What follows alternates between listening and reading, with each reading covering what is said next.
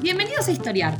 Este podcast fue creado y producido por la ASAI, Asociación Argentina de Investigadores de Historia. Un podcast sobre historia argentina, latinoamericana y mundial. Acompáñanos en este recorrido por el pasado para pensarnos en el presente. Hola, soy Roy Ora, historiador, investigador del CONICET me toca en, esta ocasión hacer de anfitrión de una nueva conversación del podcast de Asaig. El foco de atención de nuestra conversación de hoy gira en torno a la vejez. Vivimos en una era de la vejez y la vejez es incómoda y problemática. Viejos, ancianos, personas grandes, personas mayores, muchos eufemismos para referirnos a la etapa final de la vida. Vivimos en sociedades que, paradójicamente, celebran la juventud, pero que están integradas mayoritariamente en una proporción cada vez más grande por ancianos. El hecho de que la vejez sea una categoría demográficamente significativa y cada vez más significativa en muchos otros planos, eh, es una novedad del último siglo y es una novedad también en términos historiográficos. Durante mucho tiempo, la vejez no tuvo historia, no hubo historiadores que pusieran el foco en este grupo social, en los problemas de este grupo social, en las representaciones en torno a este grupo social. De hecho, si cuando, uno mira, bueno, cómo fue avanzando la historiografía, se ve que eh, el grupo compuesto por los mayores, los ancianos, es el último que ingresó al campo de visibilidad de los historiadores. Primero lo hicieron los jóvenes, las mujeres, los niños, ¿sí? y recién al final nos ocupamos de la vejez. Y el, hecho de que la vejez haya sido un, eh, grupo este, eh, de ingreso tardío al campo de visibilidad es lo que explica que recién en, eh, en estos años, y gracias a la labor de Hernán Otero, con quien tengo el gusto de conversar, hoy tengamos en nuestro país una historia de la vejez en Argentina, 1850-1950, que nos ofrece un panorama complejo y riquísimo sobre este grupo social y eh, su lugar en la sociedad argentina. Así que quisiera, en los minutos que tenemos por delante, conversar con Hernán Otero sobre su libro. primero le agradezco a Hernán que esté con nosotros y lo presento. Ya Hernán ha pasado por el podcast de Asaí, pero para quienes no escucharon otro episodio referido a los censos, lo, eh, lo presento brevemente. Hernán es profesor de historia, licenciado en historia por la Universidad de Tandil, se doctoró en Francia, en l'École des Hautes Études, es profesor titular de Sociología de la Población, investigador principal del CONICET, fue vicepresidente de la Asociación Argentina de Investigadores en Historia y tiene múltiples intereses intelectuales.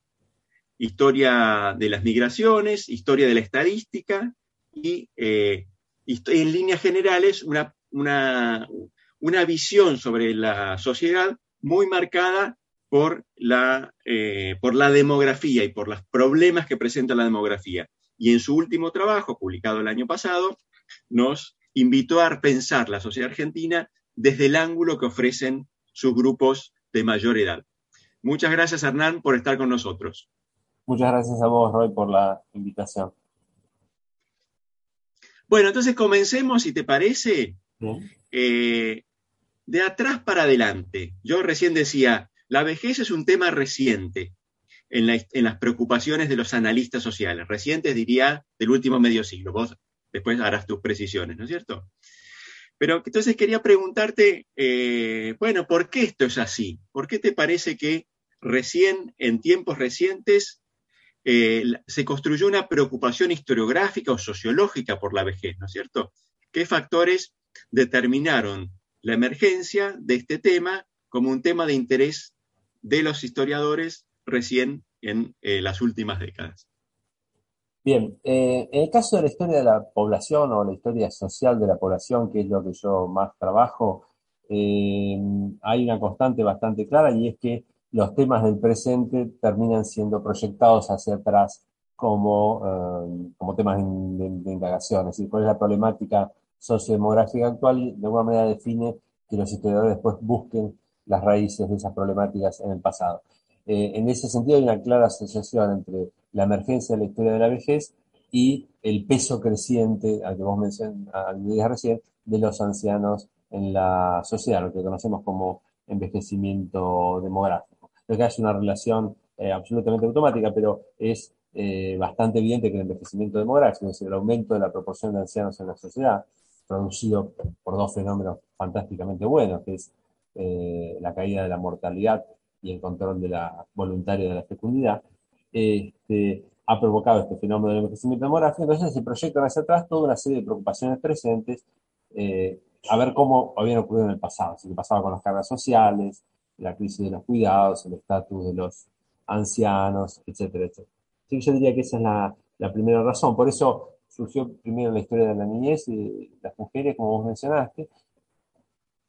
Además, porque en estos casos hay eh, mayores implicancias eh, políticas. Si uno piensa, por ejemplo, la historia de la niñez, está claro que la niñez está asociada a toda otra serie de fenómenos como la educación, el futuro de la población, eh, la cuestión social en algún momento determinado, etcétera, etcétera.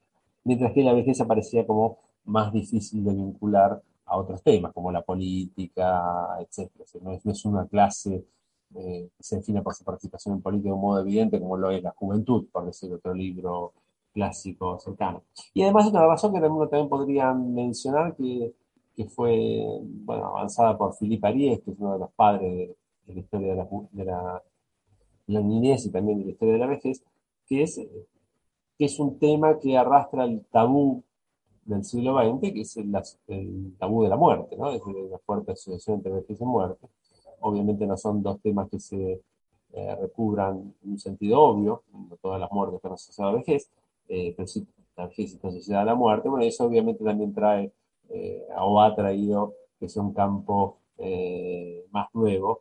yo diría sobre todo de, la década de 1980 en adelante en Europa y recién ahora tímidamente en América Latina. Sin olvidarse del, gran libro fundador de algún modo, que es un libro de Simón de Beauvoir de 1970. Bueno, veamos entonces, eh, hagamos un recorrido histórico por el problema de la vejez en la, en la historia argentina.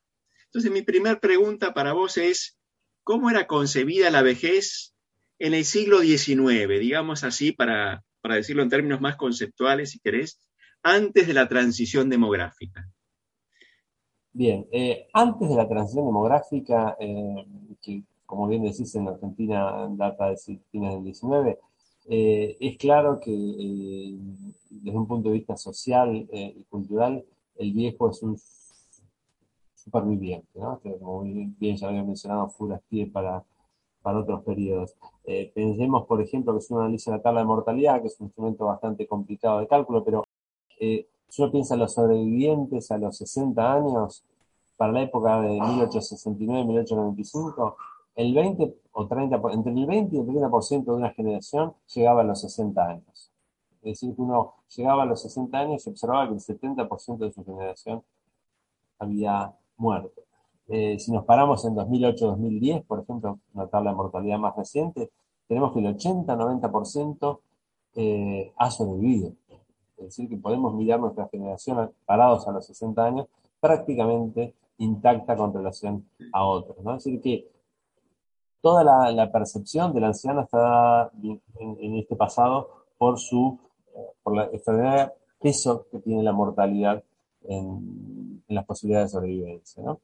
Este, con, otros dos agregados, que es la forma en que se llega a viejo es mucho más eh, penosa que en el presente, por, toda una serie de morbilidades que en el libro se, eh, se analizan, ¿no? Este, desde estéticas hasta enfermedades incurables hoy en el pasado no. Y uno podría decir, parafraseando un poco un eslogan, que un hombre de 60 años hoy es un falso viejo.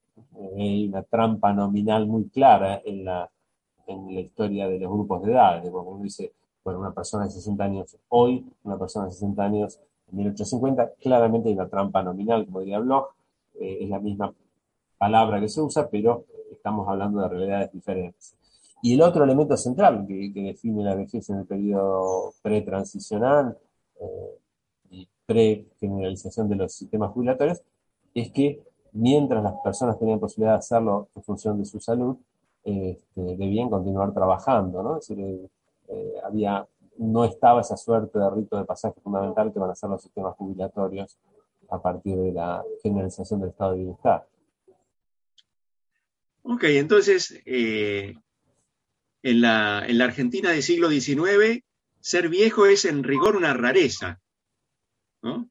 sobre todo visto la luz de, nuestra visión contemporánea, pero también para eh, los hombres de ese tiempo y en gran medida ser viejo significa también tener una salud muy deteriorada, ¿no es cierto? incluso una apariencia física muy deteriorada, ¿no es cierto? Mucho, eh, después está el otro costado, ¿no es cierto? El hecho de que eh, al ser pocos los viejos, bueno, puede haber a veces una valoración positiva de lo que esos viejos tienen para, esos ancianos tienen para transmitir, asociada a la sabiduría del que ha visto muchas cosas, pero en líneas generales es la, la figura del anciano es eh, extraña, ¿no es cierto?, en la, sociedad del siglo XIX, o por lo menos escasa. Eh, giremos un poquito la atención hacia el mundo del trabajo, ¿no? Al que vos te referías recién. Una de las cosas que me llamó la atención de tu libro que me hizo pensar es el hecho de que eh, vejez y retiro todavía no están asociadas. ¿no? En general, las personas trabajan hasta el final de su vida. Sí. Sí, hay un cambio fundamental que, bueno, la cronología argentina en ese sentido no difiere de, otros países, de, algunos otros países eh, de referencia, pero entre finales del siglo XIX y principios, perdón, mediados del siglo XX, eh, se van generalizando las eh, distintas cajas jubilatorias, ¿no? De modo tal que para la década de 50 ya la, la sistema jubilatorio es bastante universal, universal en los, en los términos de la época, ¿no? es una, universalización vinculada al mercado de trabajo formal este, y eh, obviamente una ciudadanía básicamente masculina, por la misma razón. Este, pero lo, interesante es que, para, mí lo más interesante, o uno de los aspectos interesantes, yo no soy alguien que haya trabajado en el sistema jubilatorio, que sí hay muchas, personas que lo han hecho, es eh, son los efectos culturales de la, de la jubilación y sobre todo como una idea que para nosotros es absolutamente obvia hoy, como es la idea de retiro, que tiene mucho de, retiro, de retiro jubilatorio como un derecho al trabajo realizado, que es una idea que también viene mucho de la, de la Revolución Francesa, eh, que, no es igual en todos los sistemas jubilatorios, este, tarda en imponerse, y tarda en imponerse en parte por, parece incluso los propios eh, trabajadores, por, cuestiones que han sido analizadas por, por varios eh, autores, pero que también tiene que ver con esto que mencionábamos hoy de las eh, dificultades de sobrevivencia. Los sistemas jubilatorios requieren previamente unas mejoras sustantivas en las posibilidades de sobrevivencia y en las posibilidades de ahorro.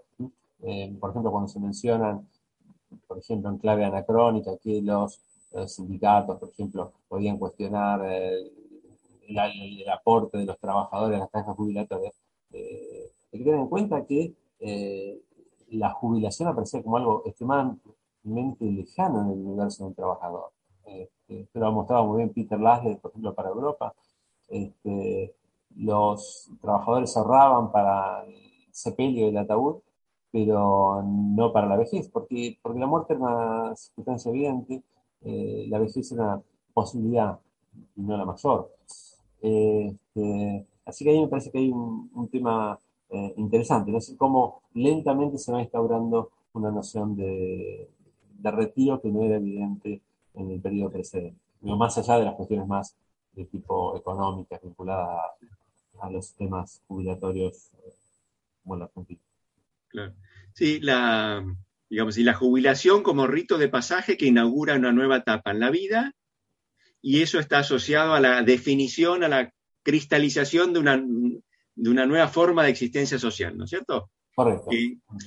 ahora bien, quería eh, correrte un poquito para un poquito más atrás y em, invitarte a decir un par de cosas sobre la peculiaridad argentina en, esa transición demográfica. Y también quiero, eh, sería bueno decir algo sobre la transición demográfica, porque la Argentina, sobre todo la liberal, es un país muy marcado por la inmigración, ¿no?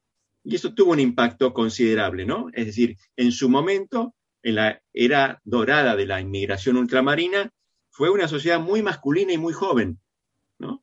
Es decir, el porcentaje de jóvenes era muy alto y de golpe, precisamente, pues sobre todo cuando se interrumpió esa inmigración en los años 20 y sobre todo en los años 30, esa sociedad de, eh, eh, envejeció muy rápidamente, ¿no? Y esto dio lugar a una serie de reflexiones que, em, en, general, en clave pesimista, que decían, la Argentina tiene por delante un, este, un futuro oscuro precisamente por, para ponerlo en las palabras de Alejandro Bunge, la eh, decadencia de la, de la, raza blanca. Creo que estoy citando em, eh, la manera en que lo formulaba, ¿no es cierto? Entonces, eh, quería que digas un poco esto, ¿no es cierto? Que la Argentina se, dio, en, se encontró con, la, con, el problema de la vejez a un ritmo peculiar, ¿no es cierto? Precisamente por el hecho de que eh, se trata de una sociedad singular, producto del el enorme peso que tiene la inmigración en un periodo muy específico de su historia. Correcto, sí, la, la inmigración juega papel fundamental, eh, digamos, eh, prácticamente tensiona, distorsiona todos eh, los rasgos habituales de la población en una población más de tipo cerrada. el caso del envejecimiento es, tiene un efecto dual. En, primer, en un primer tiempo, claramente rejuvenece la población argentina, porque llegan muchos inmigrantes en edades jóvenes y por lo tanto se instalan en el centro de la pirámide de población, por así decir, y además rejuvenecen por el efecto de sus propios hijos y demás. Pero cuando esa inmigración se corta, primero en el 14, después sobre todo en la década del 30, este, esa población que estaba en el medio de la pirámide comienza a envejecer y va a dar lugar a eh, un envejecimiento que ya se empieza a notar de manera clara en el censo del 47. Este, eh, y un envejecimiento que se va a caracterizar sobre todo por ser precoz en el contexto latinoamericano, y sobre todo muy veloz, eh, de modo tal que para el censo del 70, por ejemplo, eh, la Argentina es un país envejecido en los términos que habitualmente define Naciones Unidas un país envejecido, es decir, un país que tiene un 7% al menos de su población con 65 años o más. Ahí hay mucha tela para cortar, porque es 65, en otras ocasiones usa el umbral 60 años y demás tiene sentido hablar, de un umbral fijo para medir la vejez, etcétera, etcétera. Hay todas muchísimas discusiones eh, al respecto. Este, así que sí, la inmigración tiene ese rol. Primero rejuvenece y luego acelera eh, el envejecimiento. En un momento dado juega un rol muy favorable en la ecuación de desarrollo, por ejemplo, a través del peso que tiene la población económicamente activa. Eh, después, con el tiempo, va a tener un, impacto diferencial, ¿no? Y todo eso está en las reflexiones de, como vos bien mencionaste, de autores como eh, Bunge, eh, con la idea de decadencia de la raza blanca, que no es una idea específicamente de Bunge, sino muy propia de la demografía occidental, sobre todo francesa, que es ver que se centra básicamente en el problema de la caída de la natalidad. hay un problema que ven estos autores, fundamentalmente, no diría de la derecha demográfica, muchos de ellos vinculados a ideas religiosas o nacionalistas, en el caso de Bunge están claramente las dos, catolicismo y demás, este, y el tema central es la decadencia de la raza blanca, porque esta raza blanca no se estaría reproduciendo de la manera que venía siendo. Este, es una visión muy, bueno, decadencia de la raza blanca, es una visión nacionalista, racista, bastante antimoderna. Este, y la prueba que se encuentra como central para mostrar eh, este problema la retracción de la natalidad es el envejecimiento demográfico. El argumento sería básicamente este. Ven, una sociedad que deja de tener hijos envejece.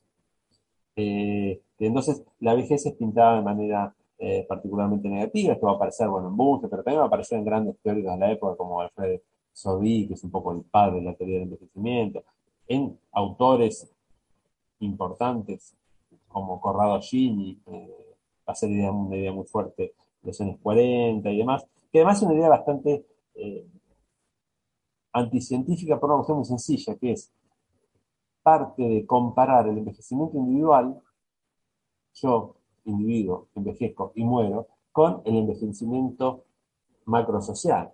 Una población que aumenta la cantidad de, viejos, no muere la población. Entonces, toda esa transposición de metáforas del envejecimiento personal al envejecimiento colectivo eh, es, eh, es, falsa, ¿no? Y eso se traduce mucho en algunos elementos muy técnicos que aparecen muy claro en Bunge, como son las proyecciones de población. Este país va, de hecho, a convertirse eh, en una gigantesca urna, bueno, lo dicen esos términos, porque la proporción de, ancianos va a ser inviable en la sociedad. Pero insisto, el argumento central no es tanto el envejecimiento como la crítica a la caída de la natalidad. Que dicho sea de paso, hago un pequeño paréntesis, vuelve a aparecer ahora con las teorías del invierno demográfico eh, y la caída de la tasa de, fecundidad por debajo del, nivel de reemplazo. Una de las cosas que muestra tu libro es que efectivamente en la medida en que pocos, eh, pocas personas llegan a viejos, la preocupación por el, bienestar en la última etapa de la vida es muy reducida, ¿no es cierto? En la medida en que una parte muy importante de los hombres nunca, nunca sale del mercado de trabajo, cuando uno recorre la, digamos así, la, el, espinel de posiciones sobre el problema de, bueno, eh, qué significa bienestar para la población y mira, por ejemplo, a la izquierda, bueno, no es el registro del, del, tema de jubilaciones y pensiones está eh, ausente, está muy poco presente, no está por ejemplo, presente en el socialismo, y de hecho, todavía en la década del 20, em, hay un proyecto de jubilaciones del, presidente Alvear, ¿no es cierto?, durante la presidencia de Alvear, que es rechazada no solo por los empresarios, sino también por los trabajadores, porque inevitablemente cualquier régimen de jubilaciones o pensiones supone algún tipo de deducción del ingreso presente, ¿no es cierto? Un ahorro para el futuro y todavía los, trabajadores de la década del 20 no estaban dispuestos a aceptar em, ese tipo de caminos, ¿no es cierto? Eh, las cosas cambió para los años 40 o 50, ¿no es cierto? En la medida en que ahí sí, me parece, es el momento en el que la Argentina descubre o pone en el centro de atención el problema de la vejez, ¿no es cierto? Y esta es otra de las grandes innovaciones que introduce el peronismo con la idea de los derechos de la ancianidad, ¿no es cierto? Y entonces acá otra vez se combinan transformaciones demográficas, eh, culturales e institucionales, ¿no es cierto? Para dar por resultado una nueva eh, conceptualización, una mayor visibilidad de los hombres y mujeres que están en la última etapa de su vida. Correcto, sí, el, bueno, el peronismo obviamente cristaliza en la Argentina el estado de bienestar de, posguerra, que es un fenómeno occidental, y que en Argentina es llevado adelante por el, por el peronismo. Y ahí convergen en, relación a este tema eh, los factores que hemos mencionado, converge la, eh, la universalización en los términos de la época del sistema jubilatorio, eh, que, el peronismo hizo con particular rapidez. Este, uno mira la, velocidad con que se van incorporando eh, nuevas cajas y nuevos eh, afiliados importantes. Este, luego otro cambio muy interesante, que en parte es nominal, pero también tiene mucho que ver con cambios de infraestructura, derechos y demás, que es el, paso de la vieja concepción de, de asilo propio de, modelos políticos social previos, al más moderno de hogar de ancianos. Este, este, peronismo muy conocido por esta centralidad de los niños, ¿no? pero eh, la centralidad de los ancianos fue, eh, fue muy grande. Y en tercer lugar, eh, la sanción absolutamente pionera en términos universales, diríamos, de los derechos de la ancianidad en el 48, que luego se incorporan a la Constitución Nacional del 49. Eh, sobre esto se ha discutido bastante, ¿no? Los, derechos de la ancianidad del, que figuran en, el texto de la Constitución eh, mezclan cosas muy, muy, muy importantes en términos de derechos, con otras que son simplemente prescripciones más de, tipo más eh, moral, este, y desaparecen, por supuesto, con la eh, supresión de la Constitución del 49, aunque se han incorporado un poco indirectamente en el artículo 14. Pero cualquiera sea el caso, es interesante que se adelantan en 40, 50 años a las declaraciones sobre los derechos de los ancianos de, Naciones Unidas, que no son menos retóricas, por cierto, que, las de la década de 40 eh, locales, ¿eh? que es, uno de los ámbitos de la, de la demografía donde, a ver, hay por un lado una demografía muy dura que estudia lo que las cosas son, pero hay otra demografía sobre el deber, de cómo deberían ser, y ahí muchos documentos giran muy rápido del plano científico a la encíclica, independientemente de las realidades eh, observadas. Eh, pero yo, le doy bastante importancia a estos, eh, adelantos del peronismo, que además tienen que ver también con otros avances del plano científico que también convergen en la década del 40 y del 50, ¿no? Por ejemplo, la década del 50 surge en la Argentina la Sociedad Argentina de Pediatría, eh, un seguimiento de todas las tesis doctorales de medicina y prácticamente la vejez no existe hasta precisamente esos años, en los 40, en los 50, como, como ámbito de preocupación. Después aparece toda la teoría del envejecimiento que hablábamos al principio. Eh, este, y también hay cambios así, muchas representaciones culturales, científicas y demás que hacen que la vejez pase a estar en el centro de la eh, escena y de allí en más de manera creciente. Hernán, hiciste algunas consideraciones sobre demografía, ¿no es cierto? La vejez no existe en el siglo XIX, no es una, eh, una etapa de la vida muy significativa desde el punto de vista estadístico. Eso fue cambiando con la prolongación de la vida, ¿no? Eh, hiciste algunas consideraciones sobre eh, transformaciones institucionales, ¿no? Em, del asilo de ancianos a un, eh, reconocimiento institucional eh, asociado sobre todo al régimen de jubilaciones y pensiones y a un tratamiento mucho más benigno, ¿no? Em, que, se, se, le, se, le, da a, la gente que está en esta categoría de edad me gustaría que digas algo ahora sobre cómo fueron cambiando las valoraciones de la vejez a lo largo de este siglo y medio que vos trabajás eh, en tu libro. ¿no Bien. Eh, a ver, yo soy un historiador social con formación más, de comillas, dura, y lo de dura no, no, no, supone ningún juicio de valor, digo, simplemente más, más estadísticas. Hay terrenos donde uno puede moverse muy sólidamente, no mide la proporción de ancianos o cosas por el estilo. Estos terrenos que son más difíciles, ¿no? Por ejemplo, eh, el tema de la ancianidad y en general con muchos grupos de edades pasa lo mismo, es básicamente un tema de representaciones. ¿Qué quiere decir? Uno no tiene la suficiente cantidad de fuentes estadísticas eh, como para verificar las observaciones que uno hace. Voy a dar un solo ejemplo. Eh, yo observaba que en la primera mitad del siglo XX, también aparece en el XIX, eh, hay un fenómeno muy obvio que también existe hoy, por supuesto, que es la vejez prematura, es decir, cómo el trabajo, determinadas categorías laborales, generan vejez prematura. Lo más obvio es un minero. Minero es viejo a los 40 años, eh, de una manera que no lo es una persona de otra profesión. Estas profesiones pueden llegar hasta los 70 trabajando sin mayor problema.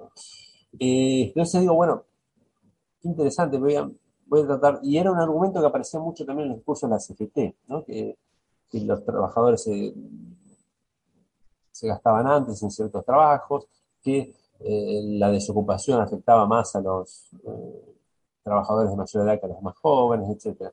Entonces digo, bueno, voy al censo de desocupados, qué mejor lugar que eso para ver. Y sin embargo, el censo, y el censo de desocupados mide la desocupación, pero en ningún momento mide la variable edad. Estaba previsto que sea, pero no lo hace al menos en la versión que publicó eh, Figueroa. Eh, ese es un claro ejemplo de cómo hay muchas representaciones en las cuales uno después no puede probarla en términos estadísticos. Perdón, estamos hablando del censo de desocupados de comienzo de los años 30. 32, sí, sí, del año 32. Eh, Y con respecto a las representaciones, eh, pasa exactamente lo mismo. Yo he trabajado mucho con literatura, con letras de tango, eh, etc. Eh, y lo que uno observa es algo que ya había observado mucho Simone de Beauvoir, que es una dificultad metodológica, que es la siguiente. Ella lo, lo, sintetiza en términos de ambivalencia. Las representaciones son muy ambivalentes porque hay representaciones muy positivas, las vinculadas a la sabiduría, la experiencia, etcétera, anciano, y todo un, todo un conjunto de eh, lugares clásicos eh, negativos, ¿no? De clichés sobre, sobre el viejo, ¿no? El viejo avaro, el viejo verde, el viejo enfermo, el viejo egoísta, etcétera, etcétera, que aparece desde la literatura al tango hasta un libro como El hombre mediocre de José Ingeniero, ¿no? Los clichés se repiten de manera eh, notable. Y es muy difícil caracterizar en esa ambivalencia el tono de una época. ¿Sí? Porque vos tenés exactamente los dos tipos de representaciones y si vas a los griegos vas a ver exactamente eh, lo mismo. La impresión que yo tengo de todas maneras en mi estudio eh, es que en líneas generales es más acorde con la teoría de la modernización. Es decir, hay un aumento a lo largo de los últimos dos siglos de la ah, proporción de ancianos, que se traduce en una sustantiva calidad de vida mayor de los ancianos, pero eso no va acompañado em, de representaciones positivas en, otros planos. Es decir, seguimos siendo sociedades profundamente em, juventofílicas, por decirlo así, implementar un término, en sus representaciones. Digo sociedades juventofílicas en sus representaciones y no necesariamente en sus hechos, porque los jóvenes siguen siendo un sector de edad eh, sacrificado en cualquier forma de violencia. Este, pero las representaciones siguen siendo muy profundamente juventofílicas. Comienza a haber, sí, ya muchas representaciones más positivas, lo que se llama la revolución gris, la revolución senior, eh, etcétera, que valorizan eh, esta falsa vejez de llegar a cierta edad, pero siendo todavía muy joven en el plano físico. Este, pero esas representaciones tienen más que ver con un sesgo de la vejez de clase media o clase alta, es uno de los grandes eh, problemas del concepto de vejez, que es un intervalo de edad muy grande, va de los 60 años en adelante, este, y por lo tanto mezcla etapas muy diferentes de la vida, tercera etapa, cuarta etapa, etcétera, eh, de lo que ahora llamamos supercentenarios, etcétera, este, pero que además no tiene sentido si no es cruzada con la variable de clase social, que es definitiva para, para matizar precisamente qué significa ser viejo en cada momento histórico. Bueno, antes de hacerte las últimas preguntas, eh, necesito tomar un minuto para un aviso institucional y ya volvemos. Este es el podcast de ASAI, la Asociación Argentina de Investigadores en Historia. Te invitamos a asociarte y a seguirnos en las redes, en Twitter, en Facebook, en Instagram. Podés encontrar toda la información sobre la asociación en nuestra página, con te esperamos todos los sábados con un nuevo episodio de Historiar sobre los grandes temas de nuestro pasado, abordados por especialistas e historiadores profesionales de manera rigurosa y cordial. Seguimos con nuestro episodio de hoy. Volvemos a conversar sobre historia de la vejez en la Argentina y quería enfocar la atención en un tema que no está tan presente en el libro, que lo recorre, está mencionado, eh, pero que no constituye su núcleo, que es la relación entre vejez y política, entre vejez y poder. Y acá hay dos planos, me parece, que podemos distinguir. Uno es, está referido, digamos, si, se quiere, a, la, naturaleza, a las características de los grupos dirigentes, y acá viene aparece la palabra gerontocracia, o no sé si existe una, una palabra similar para designar el gobierno de los jóvenes, y hay una segunda dimensión que tiene que ver con que, sobre todo en eh, fines del siglo XX, comienzo del siglo XXI, en sociedades muy envejecidas, bueno, el peso de los adultos mayores en el cuerpo electoral se vuelve decisivo, sobre todo en las sociedades más, más maduras, ¿no es cierto? Las del, Atlántico Norte quizás en la nuestra, seguramente también en lugares como Uruguay, que está un paso adelante de nosotros en este punto, ¿no es cierto? Entonces quería pedirte, Hernán, que presentes tu visión sobre este problema, ¿no? Es decir, la relación entre eh, vejez y política, ¿cómo lo ves?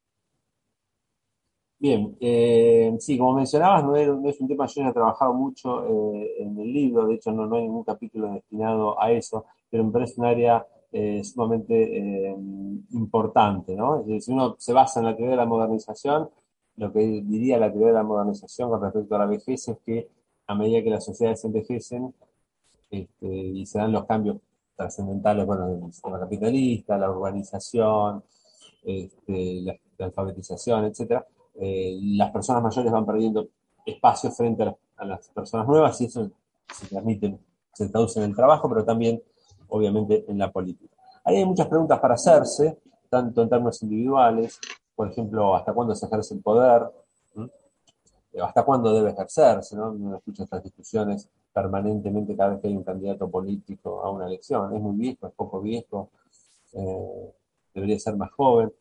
Eh, y después está lo que vos mencionaste, que es el peso eh, electoral. No es un tema que yo haya trabajado, bueno, las fuentes argentinas, salvo las más recientes por encuestas, no permiten este tipo de análisis, pero es claro que, el peso electoral del, los ancianos es cada vez mayor, una cuestión numérica eh, básica, eh, y es claro que esto puede tener eh, influencias en un sentido o en otro, no necesariamente hay que prejuzgar a priori sobre cuál es el sentido, ¿no? El ejemplo más evidente que charlábamos, por ejemplo, puede ser el Brexit, ¿no? Que claramente fue, tuvo ahí un clivaje de edad muy grande entre jóvenes que querían seguir siendo europeos y personas mayores que querían volver a un estatus eh, previo. Y después también... Anoto, discúlpame, anoto, anoto otro, otro ejemplo, otro costado de esto, eh, argentino, y es que el Estado argentino gasta mucho más, creo que ahora cinco veces más en, eh, en jubilaciones y pensiones, y es muy avaro con los niños pobres. Entonces, que hay una distribución muy desigual de los recursos de acuerdo a eh, categorías de, edad y que dejan muy en segundo plano cuestiones de necesidades, ¿no es cierto? Es decir, prácticamente no hay pobreza, ancianos pobres, sí hay eh, niños pobres y es, el número de niños pobres es muy alto. Correcto, sí, de hecho esto se ha planteado mucho, eh, por ejemplo, va con la siguiente pregunta, no para el caso argentino, sino para otros países. ¿Es posible que un país donde los ancianos tengan un peso electoral muy fuerte se anime o decida hacer reformas al sistema jubilatorio, eh, es bien complejo el tema, ¿no? Porque precisamente hay una, hay una contrariedad entre, entre esos términos. Este, y después está el tema, ya pensando el poder en un sentido más, eh, no político necesariamente, en el sentido de la política formal, sino en un sentido más, eh, más general, más Foucaultiano. Se cree que es el poder del anciano general en su propio ámbito, ¿no? en, la familia. y ahí es muy probable que eh, aquellos que ven proceso de infantilización de, la, de, ciertos sectores de los ancianos tengan elementos eh, razonables en su, favor hemos visto bastante durante la pandemia, ¿no? Todo el fenómeno del adultocentrismo, ¿no? La decisión sobre los ancianos sin consultar a los ancianos, ¿no? Que, eh, que obviamente tiene muchísimos matices para discutir. Yo no tengo una postura sobre el particular porque no, no, trabajo esos temas, trabajo como historiador sobre el pasado. Eh, pero claramente es un tema central, ¿no? ¿Cuál, es el límite de la autonomía y de la libertad de los ancianos en sociedades que crecientemente tienen más ancianos que crecientemente recurren a formas de institucionalización y medicalización eh, muy fuertes. Hay un tema muy interesante que nos, llevaría muy lejos, pero y es que las sociedades modernas hemos sido, o han sido, mejor dicho, muy, muy capaces en prolongar la esperanza de vida, eh, pero no necesariamente igual de capaces de prolongar la esperanza de vida con calidad de vida y poder de decisión.